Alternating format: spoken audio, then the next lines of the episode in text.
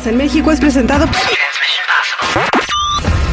y ahí va uno más a la lista de los posibles presidenciables para el 2024. El gobernador de Oaxaca, Alejandro Murat, se animó a confesar que ya anda haciendo su luchita para que su partido, el PRI, elija su nombre y lo ponga en la boleta presidencial. Lo curioso es que se dice por ahí que como deja su gubernatura en diciembre, la 4T ya le anda echando el ojo. En Ecatepec parece haber esperanza de ahora sí hacerle frente a la delincuencia. Su presidente municipal, Fernando Vilchis, anunció con bombo y platillo que su gobierno le compró nuevas armas a los policías municipales. Pero no se emocionen, porque la inversión no más alcanzó para 200 pistolas cuando el total de uniformados es de poco más de 2.600. Y un policía de la Ciudad de México comprobó que es verdad aquello de que cuando te toca, te toca y cuando no, aunque te pongas. Y es que resulta que el oficial Medina se enfrascó en un forcejeo con un asaltante y este le disparó directito al pecho con un arma calibre 25. Pero ¿qué creen? Que la bala pegó en la placa del oficial y ni cosquillas le hizo. Eso sí es tener suerte o mínimo un ángel de la guarda. Informó Blanca Cepeda. En busca de lo desconocido. Con Ricardo Carrera. Al, aire, con el terrible. Buenos días, don Ricardo Carrera, ¿cómo andamos? ¿Cómo le va? ¿Qué tal? Buenos días para todos. Don Ricardo Carrera el día de hoy nos va a platicar por qué suceden cosas que a veces no nos explicamos, a veces suceden tragedias que decimos, pero ¿por qué? Él era un bebé, era inocente, no le debía nada a nadie, ¿no? Entonces se, se van los, los niños chiquitos como el torito en la película de Pepe el Toro, ¿verdad? Sí, correcto, terrible. Todo tiene siempre una causa que nosotros no la conozcamos, no quiere decir que no exista. Voy a compartir con ustedes el caso real de una pareja que vino a una consulta. La historia es la siguiente. Esta pareja había quedado embarazada y a los pocos meses les avisan que van a ser mellizos. Por supuesto, mucha alegría porque venían dos niños juntos. Siguen pasando los meses del embarazo y el médico les advierte que uno de los dos mellizos estaba naciendo bastante mal, estaba mm, con un crecimiento menor al esperado y que posiblemente existía la posibilidad real de que falleciera. Entonces fue advirtiéndole a los padres este tema. En el momento en que los bebés nacen, nace uno perfectamente sano y el otro más chiquito y muy enfermo. Van pasando los días y bueno, lo que tenía que pasar pasó. Fallece el niño, pero no fallece el enfermo, fallece el sano.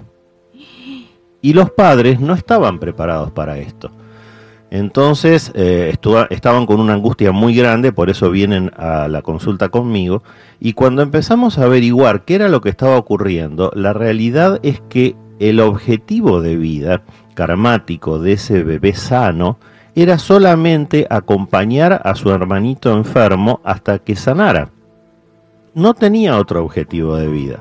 Entonces, a los pocos días, cuando el bebé enfermo sana y está en condiciones de continuar normalmente con su vida, el bebé sano fallece porque ya había cumplido con su objetivo. Que un bebé fallezca quiere decir que su objetivo de vida está cumplido. En este caso era acompañar a su hermanito enfermo, lo hizo, el hermanito enfermo sanó y ya por eso partió. Muchas veces cuando fallece un niño, ya sea por cáncer, por un accidente, es porque los padres tienen que recibir ese tema. Los padres tienen que recibir ese sufrimiento. ¿Por qué? La vida no nos prepara para perder un hijo, nos prepara para perder abuelos, padres, parientes, cercanos, amigos, parejas, pero nunca un hijo.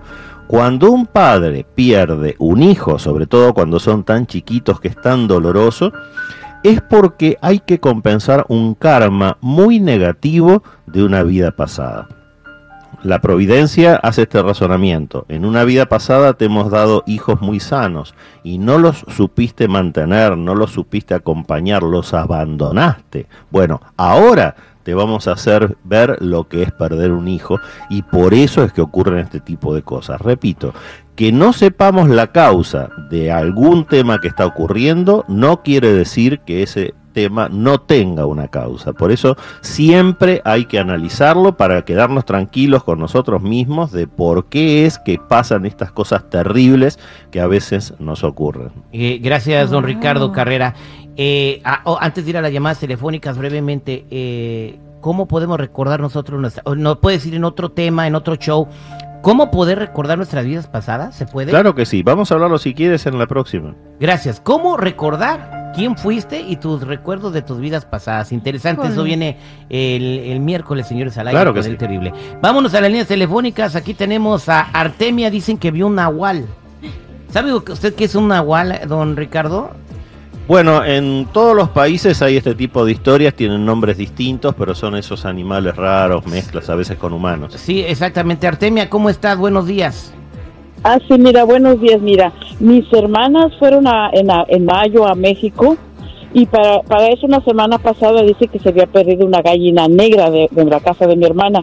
En ese día estaban reunidos mis sobrinos, ahí estaban un poco tomados. Dice que llegó como un tipo cuervo ahí y dice que pues uno de mis sobrinos lo agarró y dice que se le quedaba viendo bien feo, inclusive tiró algo como verde, como de, desecho de él, que lo tuvieron un rato ahí lo, y lo soltaron y dice que después se reunieron y que lo volvieron ver pasar otra vez al cuervo cerquita de ellos y bajita, la, bajito donde estaban ellos. Y la semana pasada, no sé si algún desperfecto de la, del agua caliente donde yo vivo, en mi casa, que están casi juntas, se les se, abrió mi, mi, nuera abrió la llave y se le vino bastante agua caliente que la quemó fue de primer grado. Digo no sé qué esté pasando los vecinos de al lado sabemos que son algo que no les gusta hacen cosas malas pero no sabemos si es un cuervo o hay algo malo que anda ahí o no sé. Mira, en mía y eh, en esta lectura que estoy haciendo queda bien en claro que eres una excelente persona y lamentablemente eso provoca envidias. El mago cierra la lectura, el arcano 1, pero están acompañadas por la rueda de la fortuna y la carroza del triunfo. Es muy raro ver estas tres cartas juntas. Cuando ocurre esto quiere decir que no solo tú eres una excelente persona, sino que lo fuiste siempre, lo vas a seguir siendo y eso provoca envidias. Quédate en línea privada, vamos a tener que hacer lo que se llama una campana energética de protección para tu hogar y que esas envidias de este modo no te puedan volver a afectar. Muchas gracias, este Artemia. Gracias. Vámonos con María. Su hijo se separó de su esposa y ella piensa que la ex esposa lo está embrujando. María, buenos días, ¿cómo estás? Bien, bien. Ah, yo nada más quiero saber si hay un regreso o no hay un regreso entre ellos. Una reconciliación. ¿Por qué tú piensas que lo embrujó? Ah, no ella, sino a alguien, alguien cercano a ella. ¿Se va a reconciliar su chamaco?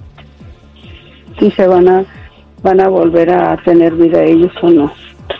Definitivamente sí, María. Aparece aquí el, el, ataque que se hizo, el arcano 17, que es las estrellas, habla de ese ataque, pero cierra la lectura nuevamente la carroza del triunfo y el mago. Cuando estas cartas aparecen juntas es porque cualquier tema que se esté consultando va a tener un cierre positivo. En este caso va a ser que la pareja se va a reconstruir y van a quedar perfectamente bien y van a ser felices en el futuro. Así que no te preocupes por el tema, María. Gracias, gracias. Vámonos a, con María. María, fíjese, está muy interesante, don Ricardo Carrera. María dice, su suegra maldijo a sus hijos, entre ellos y a su esposo, y les va mal. Sí, eh, María, buenos días. buenos días. Sí, te escucho mal, María. Mire, sí, ¿Por es todo eso que dijo usted. Y en la noche miré una silueta de un hombre alto salir de mi cuarto a las 3 de la mañana y hemos tenido muchas discusiones mi esposo. Oh, ok, don Ricardo Carrera, ¿qué, este, qué, está pasando con María? El tema es el siguiente, María. Em, las maldiciones, lo mismo que las bendiciones entre madres e hijos, ingresan como un misil. Cuando una madre nos bendice, realmente es una protección, pero cuando una madre nos maldice, es una destrucción interna muy grande, porque entre madres e hijos hay un vínculo energético que hace que esa maldición realmente nos afecte muchísimo más que si viniera de cualquier otra persona. Así que vamos a tener que trabajar sobre esto para cortar con ese ataque energético que ustedes han recibido. Quédate tranquila, vamos a hacerlo en forma totalmente gratuita, gentileza al aire con el terrible. Quédate en línea privada. Gracias, María. Una pregunta, María. Eh, ¿Por qué fue la maldición? ¿Por qué los maldijo? porque le descubrieron que el dinero que le mandaban no lo usaba para ella, sino para otras personas. Y se enojó. Y se enojó, así nomás. Bueno, pues eh, muchas gracias. El maldito dinero siempre es la fuente de todas las envías y las maldiciones de Ricardo Carrera. Para toda la gente que no puede comunicarse con usted en ese momento, ¿cómo, cómo lo encuentran? Los que necesiten una consulta en privado conmigo me ubican en el 626-554-0300. Nuevamente, 626-554-0300 o en todas las redes sociales como Metafísico Ricardo Carrera. Y para María, Gilberto, eh, Lupe, y Magdalena que están en las redes sociales. No se vayan, don Ricardo Carrera se va a comunicar con ustedes fuera del aire.